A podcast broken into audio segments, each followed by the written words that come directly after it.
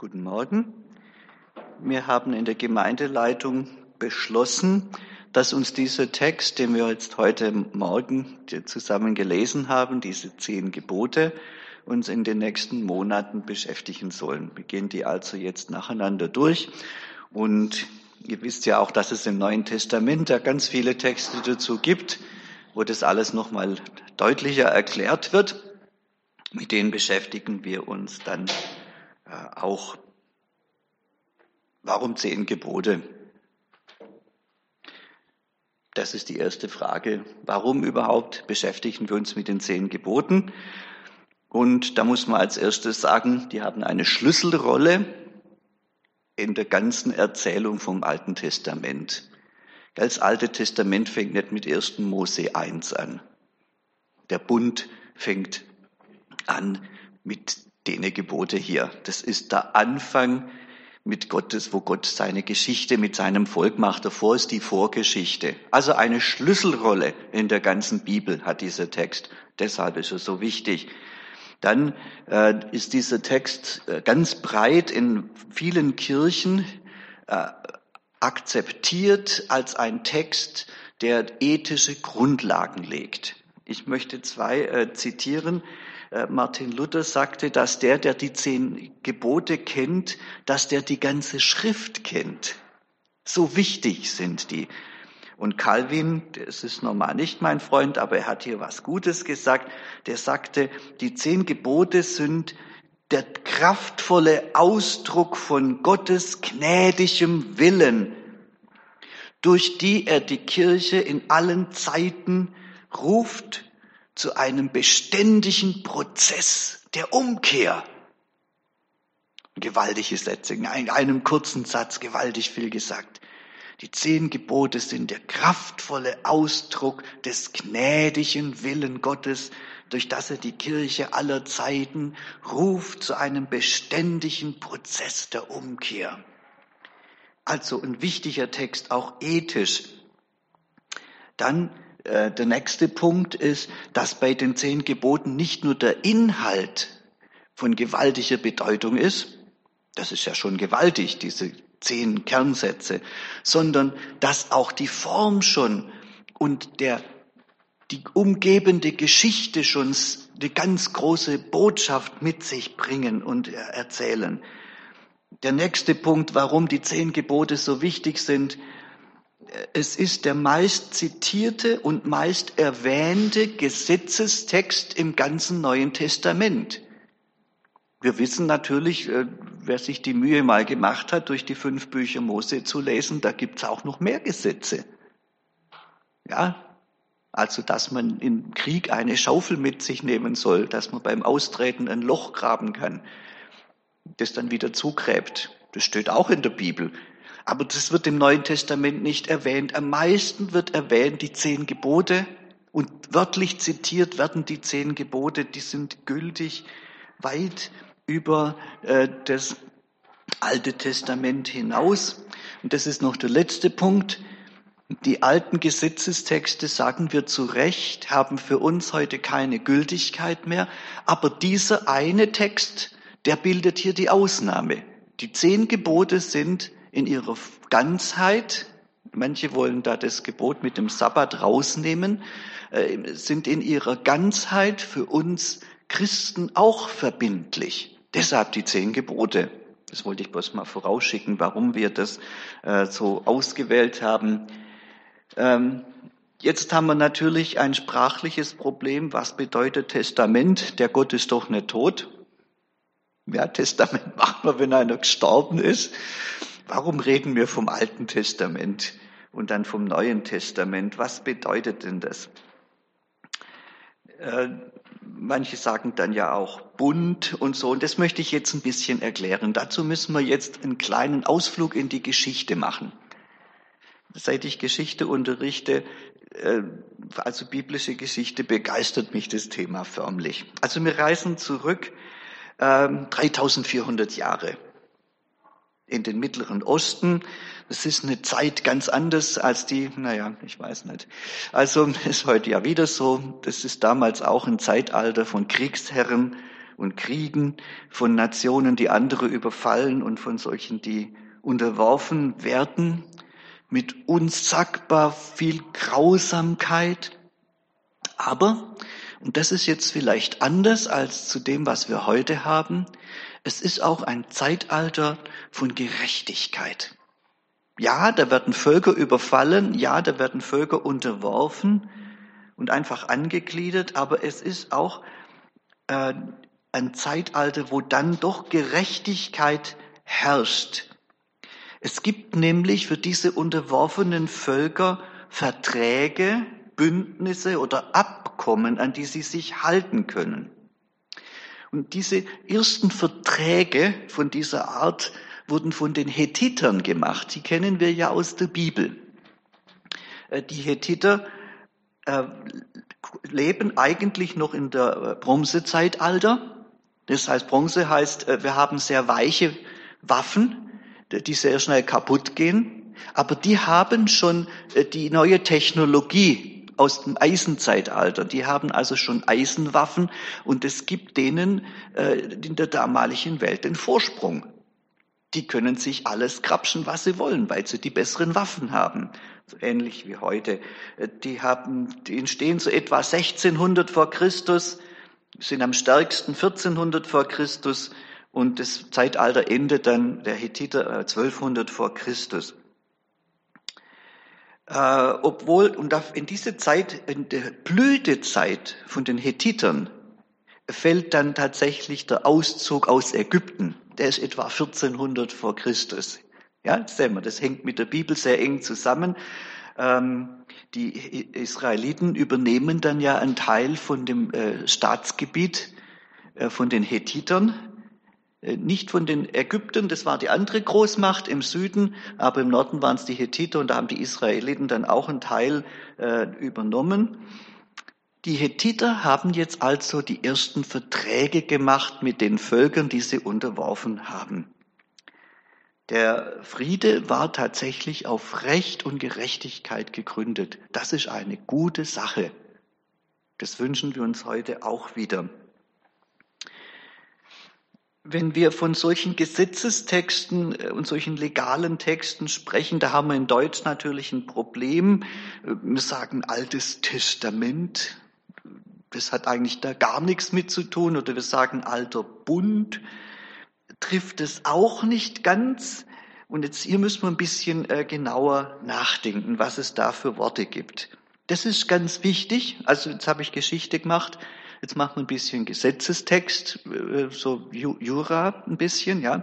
Das ist auch ganz wichtig, weil wir müssen nachher wissen, wie sind die zehn Gebote zu verstehen. Das zeige ich nachher. Das äh, hängt jetzt da sehr eng miteinander zusammen. Also der erste Ausdruck, den wir hier haben, ist ein Vertrag. Ein Vertrag, das ist, äh, wird gewöhnlich in der, in der Geschäftswelt verwendet wenn man einen Vertrag hat. Und äh, das Wichtigste am Vertrag ist, das sind zwei Partien auf Augenhöhe. Die sind gleichberechtigt und die machen einen Vertrag, also weiß nicht, einen Fertigungsvertrag äh, oder sowas, ja, oder der sogenannte Generationenvertrag. Das ist auf gleicher Augenhöhe. Ganz wichtig, gleiche Augenhöhe. Aber doch sehr geschäftlich und sehr kalt, ja. Dann gibt's den Bund, der ist auch auf derselben Augenhöhe. Da treffen sich zwei Partien, in der Regel zwei Menschen, äh, die, äh, auf, die als Gleichrangige sich begegnen. Äh, aber es ist eine tiefere Übereinkunft, die da getroffen wird. Da gehört der Begriff Vertrauen und Vertrauenswürdigkeit, Zuverlässigkeit mit hinein. Ein Bund, der typische Bund ist der Ehebund. Ja, der, der ist auch ein Vertrag, ein Ehe ist auch ein Vertrag, aber er ist mehr, er ist tiefer. Also manche Leute schließen ja zum Ehebund hinzu auch noch einen Ehevertrag ab, der die geschäftliche Seite regelt. So gehören die zusammen, ja. Ein Bund ist das tiefe, die tiefe äh, Hingabe an den anderen in Treue. und äh, der Vertrag ist das Geschäftliche. Aber beide sind auf Augenhöhe. Jetzt gibt's noch einen Ausdruck, das ist das Abkommen. Das Abkommen, ähm, das ist normalerweise zwischen Völkern, dass man ein Abkommen hat. Äh, die, die Friedensverträge sind eigentlich Abkommen im, im wahrsten Sinn des Wortes. Und da muss man jetzt unterscheiden, äh, das hat ein tschechischer Wissenschaftler herausgearbeitet, es gibt jetzt äh, sogenannte, braucht man Fremdwort, Paritätsabkommen. Ein Paritätsabkommen heißt auch wieder, zwei Partien, zwei Völker be begegnen sich auf Augenhöhe. Die bestimmen, was Sache ist. Also das ist, wenn Völker irgendein äh, ein Abkommen machen für, für Wirtschaft zum Beispiel, ja.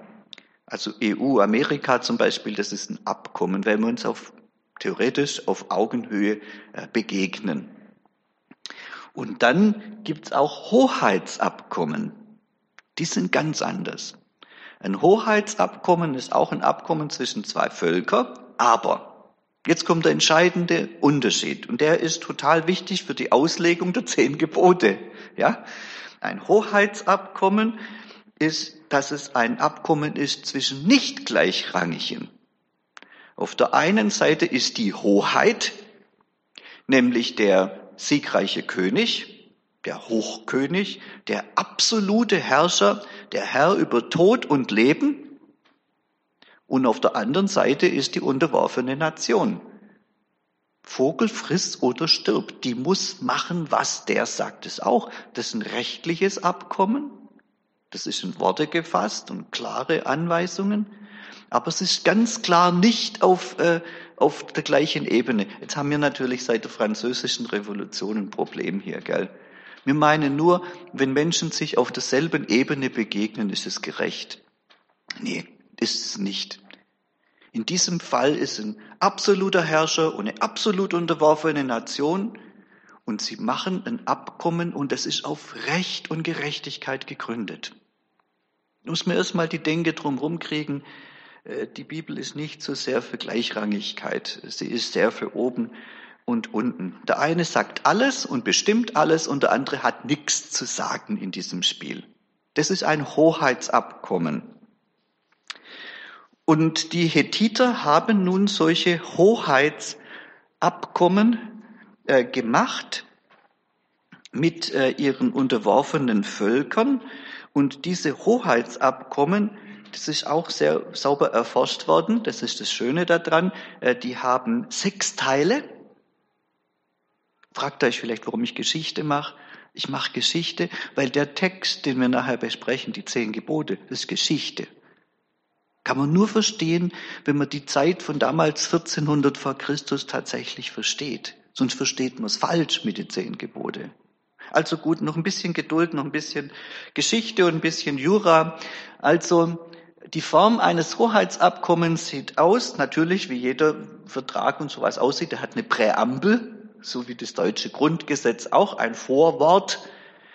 Und in dieser Prä Präambel steht drin, wer ist der Herr? Wer ist der neue König vom Land? Wer ist der, der Hoch, wer ist die Hoheit?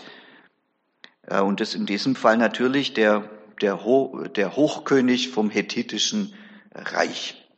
Präambel. Zweites äh, Dings ist das historische Vorwort. Da wird erzählt, warum der König jetzt der König auch von dem anderen Land ist. Also da wird zum Beispiel gesagt, ja, wir haben da Krieg geführt, wir haben euch unterworfen äh, und ihr habt bedingungslos kapituliert und deshalb bin ich jetzt auch euer König. Ja, das ist eine historische Erklärung. Äh, warum, wie kam es dazu, dass wir jetzt so einen Vertrag haben? Der dritte Teil ist dann oft der größte Teil, das sind die Bedingungen, unter denen der Vertrag funktioniert. Das heißt, hier wird gesagt, was die unterworfene Nation machen muss. Punkt, ohne Wenn und Aber. Äh, und da ist meistens der wichtigste Teil, dass die unterworfene Nation nur einen König und den ganz und total haben muss. Also die können nicht auch noch einen anderen König folgen, sondern nur der eine König und dem ist totaler Gehorsam. Dem gegenüber gilt totaler Gehorsam. Das sind die Bedingungen. Dann äh, gibt's noch Verfügungen. Das ist der nächste Teil von so einem Vertrag. Kommt alles in der Bibel wieder. Interessant. Verfügungen sagen zum Beispiel, äh, wo muss man den Vertrag aufbewahren? Oder wo wird er angeschlagen? Äh, zum Beispiel meistens im Tempel, weil das ein heiliger Ort ist. Äh, wie oft muss der öffentlich vorgelesen werden? Für wen? Wer muss den studieren? Das sind Verfügungen, die kommen in dem Vertrag ganz klar vor. Ähm, und dann die Zeugen, da kommt eine Liste mit Zeugen. Jetzt ist die Frage, wen ruft man damals im Altertum als Zeugen an? Da ruft man zuerst die Götter von der siegreichen Nation als Zeugen an und dann ruft man die Götter von der unterworfenen Nation als Zeugen an. Also die Götter sind die Zeugen und Garanten, dass diese Gerechtigkeit auch gehalten wird. Da haben wir äh, beim biblischen Text dann ein bisschen ein Problem, das erkläre ich nachher gleich noch. Und dann kommt noch ganz glasklar hinterher als sechster Teil Fluch und Segen. Also wenn ihr gehorcht, geht euch alles gut, dann sagt auch dieser neue König, dann beschütze ich euch, das ist auch Teil vom Vertrag, dann geht's euch gut, dann bauen wir euer Land wieder auf. Das ist der Segen. Und wenn ihr nicht gehorcht, dann werdet ihr vollständig ausgelöscht. Das ist in der Regel der Fluch. Also soweit diese hethitischen Gesetzestexte, äh, Abkommenstexte, Hoheitsabkommenstexte aus der Zeit, wo die zehn Gebote entstehen. Und jetzt, äh, wenn wir die zehn Gebote mal Revue passieren lassen, dann sehen wir, dass die zehn Gebote genau nach so einem Gesetzestext aufgebaut sind.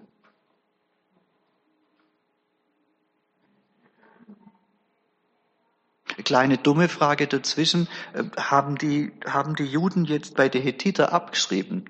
Das meinen welche, gell? Das würde ich so nicht sagen. Ich würde sagen, dass Gott nicht nur in Israel der Herr ist, sondern auch bei den Hethitern. Und der ist daran interessiert, dass auch in anderen Völkern Recht und Gerechtigkeit herrscht. Und das, äh, deshalb ist es gar kein Problem, dass das dieselbe Form ist. Ja. Jetzt, wie, fäng, wie fangen die zehn Gebote an? Ganz typisch, ich bin der Herr, dein Gott. Da stellt sich Gott vor, das ist die Präambel, wo der große neue König sich jetzt vorstellt. Und dann kommt das historische Vorwort. Wer weiß, wie das heißt? Die zehn Gebote, ich bin der Herr dein Gott. Weiter geht's. Na, na, davor kommt noch das historische Vorwort. Der, der ich dich aus Ägypten, aus der Knechtschaft rausgeholt habe. Ja, das ist ganz wichtiger Text. Ich habe euch da herausgeführt. So seid ihr mein Volk geworden. Das ist der historische, das historische Vorwort. Und dann äh, kommen die Bedingungen, die stehen in zwei, also in dem, das ist nicht Kapitel 30, das ist Kapitel 20 natürlich, die Verse 3 bis 17. Dies, das ist das, was wir normalerweise, was anfängt, ich bin, äh, du sollst keine anderen Götter haben neben mir. Äh, das sind jetzt die sogenannten zehn Gebote, das sind die Bedingungen, unter denen das Ganze abläuft. Und auch jetzt, was du gerade zitiert hast, Lotte, sehr gut. Du sollst keine anderen Götter haben neben mir. Das ist der, der Grundtenor bei den hethitischen Texten. Es gibt keinen anderen König außer mir. Und so sagt Gott, ihr sollt keine anderen Götter haben neben mir. Ja, klar, das ist also ziemlich gleich aufgebaut. Jetzt wird's ein bisschen schwieriger. Da muss ich nochmal zurückgehen. Die Verfügungen, die haben wir nicht gleich bei den zehn Geboten dabei, sondern der Gesetzestext ist ja noch wesentlich größer. Also im fünften Mose wird dann an zwei Stellen auch gesagt, wo man das aufbewahrt, die zehn Gebote, nämlich ja, ist der Unfachherr vorm Tempel in der Bundeslade, gell? Da wird's aufbewahrt und da wird auch festgelegt, wann das vorgelesen wird. Ja, zum Laubhüttenfest und so, zu welche Feste man das vorliest. Das wird festgelegt. Äh, und dann äh, fünftens Zeugen, das ist interessant. Jetzt gibt es ja keinen Gott, den Gott da über sich noch anrufen könnte. Ein König kann einen Gott über sich anrufen, äh, Gott macht es nicht. Da heißt es dann, ich rufe Himmel und Erde zum Zeugen an.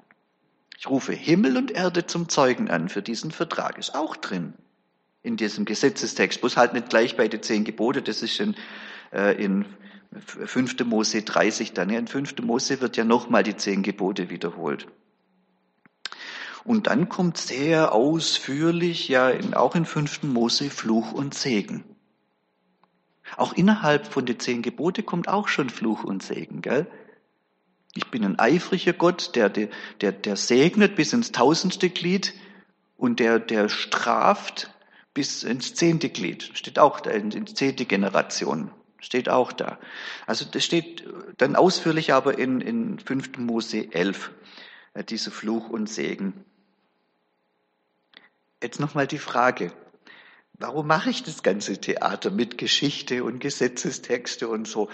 Das ist wichtig, dass wir verstehen, die zehn Gebote sind nicht einfach bloß eine Sammlung von Wisecracks, ja, von irgendwelche kluge Sprüche. Hey, das wäre voll gut, wenn ihr das machen tätet. So sind die zehn Gebote nicht. Die zehn Gebote sind so ein gewaltiger Text. Und da müssen wir jetzt ein paar Folgerungen auch ziehen. Die sind für mich sehr wichtig. Nämlich, es ist kein Vertrag zwischen Gleichrangigen. Wir begegnen Gott nicht auf Augenhöhe, werden wir auch nie machen. Gott ist Gott und wir sind Menschen, der ist der Schöpfer, wir sind die Geschöpfe. Äh, der Gott ist der absolute Herrscher, der absolute Herr. Ja, daran hängt die ganze Heiligkeit und die ganze Ethik auch im Neuen Testament. Der Mensch ist das Objekt und Gott handelt. Das passt uns in keiner Weise. Wir handeln gern und machen Gott zu unserem Objekt. Du sollst keine anderen Götter machen. Das machen wir gern. Wir machen gern Gott. Und Gott sagt, nein, ich mache. Und du Mensch, du bist bloß das äh, Objekt. Gott hat Abraham erwählt. Gott, der Abraham ist das Objekt. Gott hat Israel frei gemacht, befreit aus der Sklaverei. Gott ist der Handelnde, das Volk. An dem geschieht einfach. Gott hat dieses Volk hier jetzt zusammengerufen an den Horeb zu diesem äh, zu diesem Abkommen. Gott wählt, Gott will, Gott rettet, Gott nimmt. Und ich sage es nochmal deutlicher, wir werden gewählt, Gott will uns, Gott rettet uns, Gott nimmt uns. Wir sind nur Objekt. Das kann man von diesem Gesetzestext lernen. Der dritte Punkt ist, dass das zum Fürchten ist. Aber es ist wahr. Also wir, wir machen dann auch gern das, was uns nicht schmeckt, das wird dann wegdiskutiert. Äh, das ist nicht gut, weil da gehen wir an der Botschaft der Bibel vorbei. Ähm, wir haben ein Problem mit so einem total absoluten Herrschergott, weil die menschlichen Hochkönige, wie die Hethiter, das waren halt zum Teil auch grausame Menschen. Aus demselben Grund haben ja manche Menschen ein Problem, zu Gott Vater zu sagen, weil sie ihren Vater als einen harten, grausamen Menschen erlebt haben. Hat mir mal jemand gesagt, also wenn Gott ein Vater ist, dann kann er mal gestohlen bleiben. So einen brauche ich nicht. Das hängt aber nicht an Gott, sondern das hängt an diesem menschlichen Vater oder das hängt an diesem menschlichen, grausamen König. Gott ist absolut, totaler, absoluter Herrscher aber er ist gut. Geht uns quer nicht rein, muss man immer wieder sagen, Gott ist gut. Die, die hethitischen Könige, die haben in totaler Grausamkeit die Völker unterworfen. Ein furchtbares Gemetzel damals. Und so sind sie die Könige geworden. Wie ist denn Gott der König von seinem Volk geworden? So ganz andere Geschichte. Er ist der absolute König von seinem Volk, aber er ist dadurch König geworden, dass er sein Volk gerettet und befreit hat und durch die Wüste getragen hat in unendlicher Geduld. So ist er der Gott geworden von Israel. Und bei uns ist das ja eine ähnliche Geschichte. Ein anderer Punkt ist, dass es keine Option gibt. Ach doch, es gibt die Option, der Mensch kann aussuchen, dass er gehorcht und dann wird er leben. Er kann aussuchen, dass er nicht gehorcht, dann muss er sterben. Die Option, ich gehorche nicht und lebe trotzdem, die gibt's nicht. Das bestimmt Gott, das kann der Mensch hier nicht bestimmen. Sehr interessant, der ursprüngliche Text von den zehn Gebote ist auch nicht in der Befehlsform geschrieben. Das steht nicht in der Bibel, du sollst nicht töten. Cool, ne? Da steht, du tötest nicht. Punkt. Du stiehlst nicht. Punkt. Du brichst nicht die Ehe. Punkt. Du machst dir keinen anderen Götter. Punkt. Und wenn nicht, bist tot. So heißt der Satz. Da gibt's kein, ja, mach mal und wenn nicht, dann schauen wir mal. Gell, das, wenn, man, mit Kindern spricht, da gibt's, da gibt's, mach das jetzt, das ist Befehlsform, das geht noch. Aber wenn man sagt, du machst es jetzt, ja, das ist, dann, dann, ist gar, dann ist gar kein Spielraum. Und so sagt Gott, du tötest nicht, du sagst kein falsches Zeugnis, du erst Vater und Mutter. Punkt. Jetzt habe ich noch ein einen letzten Punkt hier zu den Folgerungen. Das ist ein Gedanke von äh, Gerhard von Rath, ein ganz wichtiger, großer Alttestamentler. Und der spricht hier vom Netz Gottes. Das finde ich so, und das ist kein Schleppnetz jetzt, gell? ich habe ja schon mal über Schleppnetz gepredigt. Das ist jetzt ein Wurfnetz, was er da meint. Wurfnetz. Er sagt, mit diesem Text, mit diesem Geboten wirft Gott sein Netz über sein Volk. Damit fängt er sein Volk jetzt. Finde ich ein ganz schöner Ausdruck. Da hängen wichtige Fragen mit zusammen. Erste Frage, wie bekomme, wie werde ich ein Mann oder eine Frau Gottes? Und die Antwort heißt schlicht, Gott nimmt mich. So wie ein Fischer sein Netz über die Fische drüber wirft, so hat Gott mit seinen zehn Geboten sein Netz über sein Volk äh, geworfen. Dieses Bild wird im Neuen Testament wiederholt. Da sagt Jesus zu den Fischern mit ihren Wurfnetzen, ich mache euch jetzt zu Menschenfischern. Und nachher schickt er sie raus und sagt, ihr macht jetzt Jünger, ihr werft das Netz jetzt in alle Welt. So werde ich ein Mann oder eine Frau Gottes, dass Gott sein Netz über mich wirft. Ich bin das Objekt, das mache nicht ich. Zweitens, wie nimmt er mich? Er nimmt mich, indem er sein absolutes Recht über mir ausruft. Ja, mit so ein alter König da, wenn der bei den Hethitern, wenn der kam, dann ist der, der Posauner vor ihm hergefahren und dann hat einer ganz laut geschrien, das ist jetzt euer König und ihr seid jetzt sein Volk. Und so ruft Gott über Menschenleben aus. Du gehörst mir. Auch dieses Bild vom Netz. Du gehörst mir und du gehorchst mir. Du gehorchst mir jetzt. Und die dritte Frage, äh, was kann ich machen und was muss ich machen? Ich muss Gott gehorchen. Dann lebe ich. Oder ich gehorche nicht, dann sterbe ich. Das ist bis heute so. Viele haben ein Problem mit der sogenannten Heilsgewissheit. Oh, glaube ich auch richtig. Dem Bild vom Netz kann man das sehr einfach erklären. Gott wirft sein Netz über dich aus und du gehorchst jetzt. So wird man sein.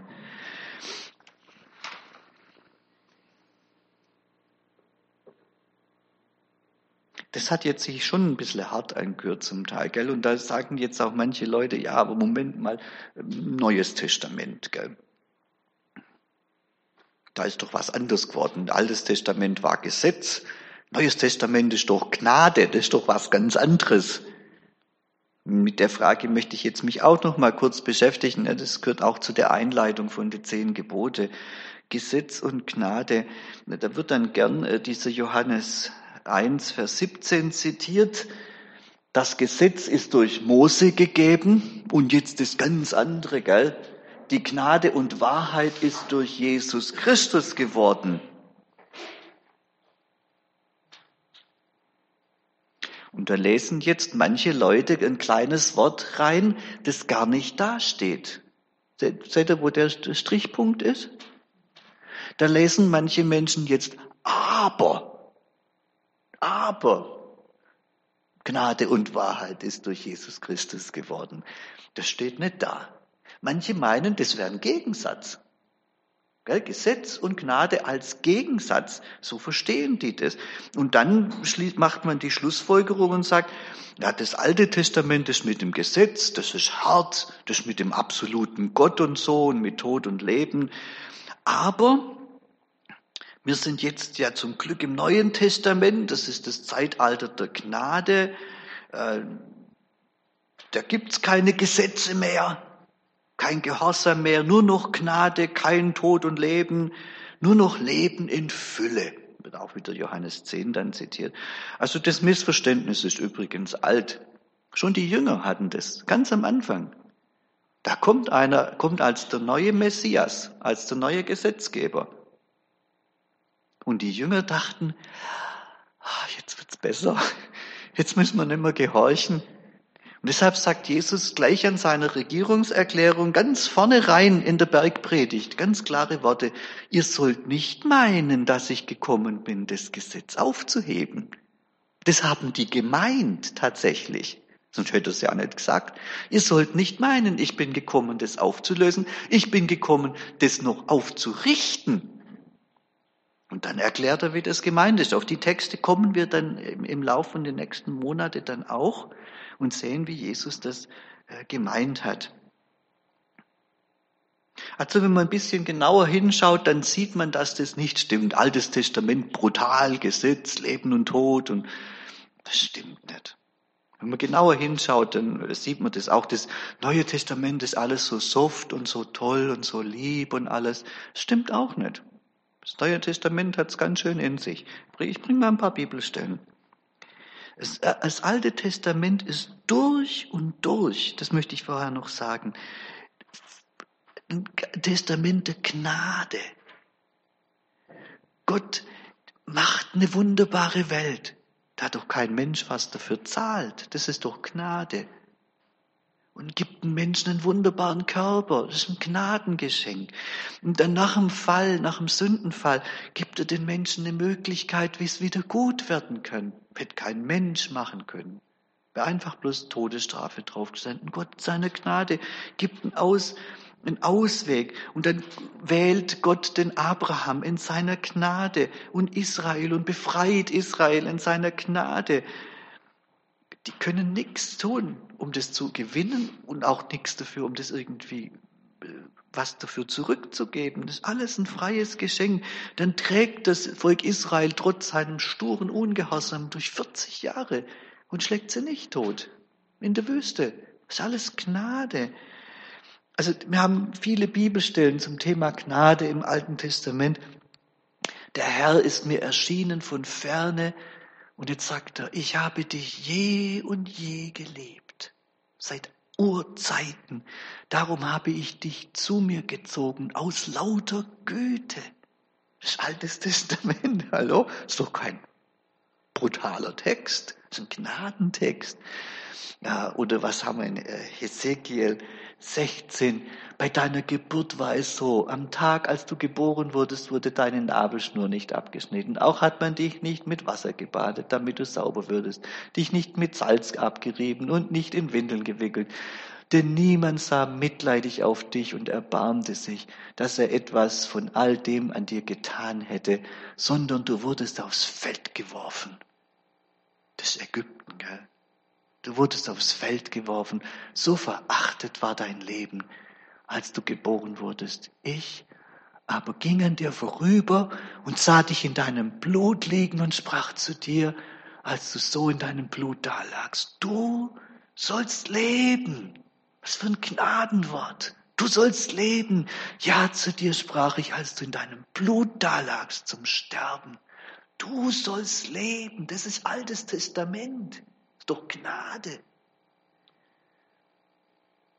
Ist nicht Ephraim mein teurer Sohn, mein liebes Kind, denn so oft ich ihm auch drohe, muss ich doch seiner gedenken, darum bricht mir mein Herz, dass ich mich seiner erbarmen muss, spricht der Herr, altes Testament, durch und durch Gnade, es bringt ihn sehr um, aber er ist voller Gnade im Alten Testament. Und jetzt gehen wir ins Neue Testament. Da stehen Texte, wo man denkt, ups, das gehört eigentlich ins Alte die kommen aus dem Wort, aus dem Mund von Jesus. Und er wird zu euch sagen, ich kenne euch nicht, wo seid ihr her? Weicht alle von mir, Übeltäter. Da wird Heulen und Zähneklappern sein, wenn ihr sehen werdet, Abraham, Isaac und Jakob und alle Propheten im Reich Gottes, euch aber hinausgestoßen. Neues Testament. Also wo kommt es her? Neues Testament, Gnade, Altes Testament, Gesetz. Das, doch, das stimmt nicht. So kann man die Testamente nicht einteilen, gell? Oder wer nicht in mir bleibt, der wird weggeworfen wie eine Rebe und verdorrt und man sammelt sie und wirft sie ins Feuer und sie müssen brennen. Das, kommt, das sind Worte vom Herrn Jesus. Man kann das Alte Testament, Neue Testament nicht so einteilen, gell? Oder Hebräer, wenn jemand das Gesetz des Mose bricht, muss er sterben ohne Erbarmen. Neues Testament wird es wiederholt. Hallo? Im Neuen Testament wird diese alte Regel wiederholt. Eine wie viel härtere Strafe meint ihr, wird der verdienen, der den Sohn Gottes mit Füßen tritt und das Blut des Bundes für unrein hält, durch das er doch geheiligt wurde und den Geist der Gnade schmäht, denn wir kennen den, der gesagt hat, die Rache ist mein, ich will vergelten und wiederum, der Herr wird sein Volk richten. Soweit das Zitat aus dem Alten Testament, im Neuen wiederholt. Und jetzt sagt der Schreiber vom Hebräerbrief noch dazu, schrecklich ist's in die Hände des lebendigen Gottes zu fallen. Also was ist jetzt der Unterschied? Jetzt sind wir ziemlich verwirrt, gell? So die Einteilung Altes Testament brutal, Neues Testament lieb, die geht nicht. Was ist jetzt der Unterschied zwischen dem Alten und Neuen Testament? Ich sag's mal mit einem Wort, da gibt's keinen Unterschied. Ah, doch, gibt's schon, aber es, es ändert sich äh, andere Sachen, als man so gemeinhin äh, denkt. Gell, die Leute, wo äh, sagen, Gesetz oder Gnade, es gibt ja solche, äh, denen muss man sagen, nein, das heißt Gesetz und Gnade. Das Gesetz ist ein gnädiges Geschenk Gottes. Wohl dem, der nicht wandelt im Rat der Gottlosen, sondern hat Lust am Gesetz des Herrn. Kleine Geschichte. Ähm, einer unserer Dozenten am BSK ist Jude. Und der wird zum Glauben an Jesus, den Messias kam, da dachte jetzt muss er die Juden so richtig missionieren, ist auch richtig. Und da ging er zu so einem Juden hin, zu so einem Rabbi und sagte, ja, ihr habt diese Last vom Gesetz und es drückt euch doch, kommt doch zu Jesus, da werdet ihr frei. Und es war ein sehr gütiger Rabbi. Der sagte zu diesem jungen, eifrigen Bruder, weißt du was? Wir halten das Gesetz aus lauter Freude und Dankbarkeit und Liebe zu Gott. Das ist uns eine Freude. Also Gnade und Gesetz, die gehören äh, zusammen. Die, wo da einen Unterschied sehen, die meinen eigentlich das da, Gesetz und Nachsicht.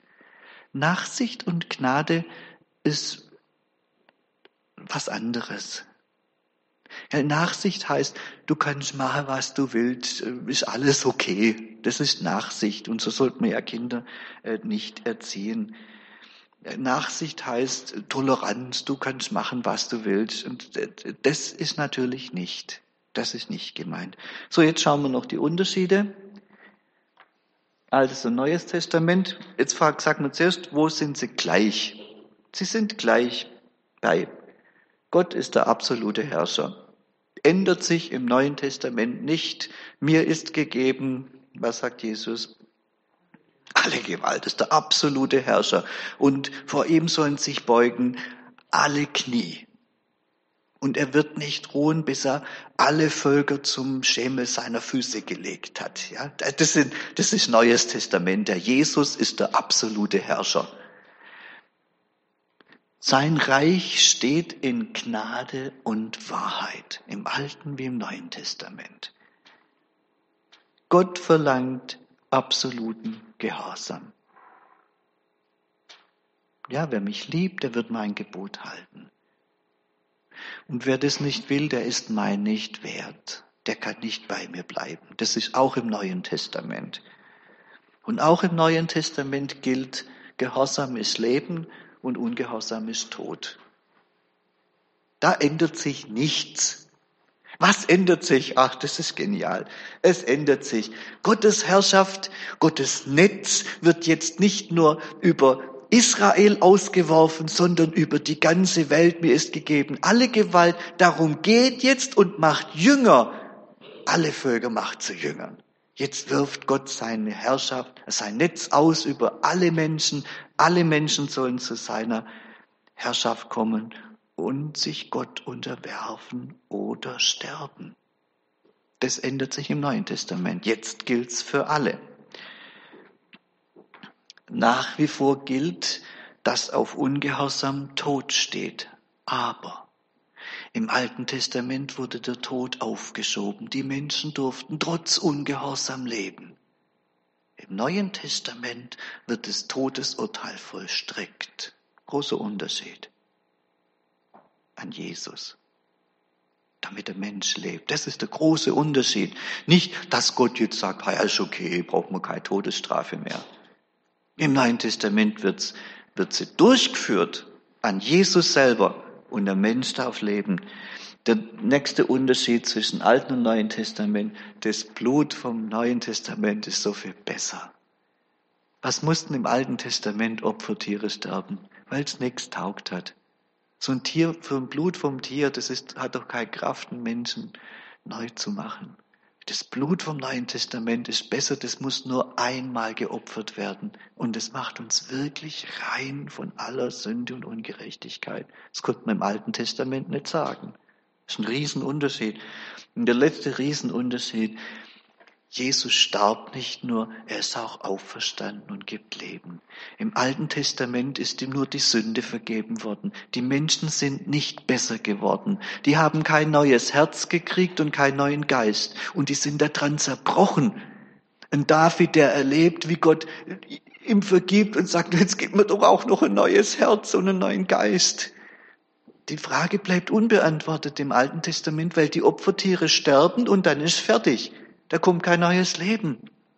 Neu im Neuen Testament ist, dass der stirbt, das Lamm Gottes, und aufersteht und uns dadurch neues Leben gibt und neues Herz und einen neuen Geist und eine Möglichkeit, endlich die zehn Gebote zu halten. Das ist der Unterschied im Neuen Testament. Wir können sie jetzt tatsächlich halten, war im Alten nicht möglich. Und deshalb, ich wünsche euch diese Woche ein Leben in diesem freudigen Gehorsam, den die Gnade Gottes ermöglicht. Amen.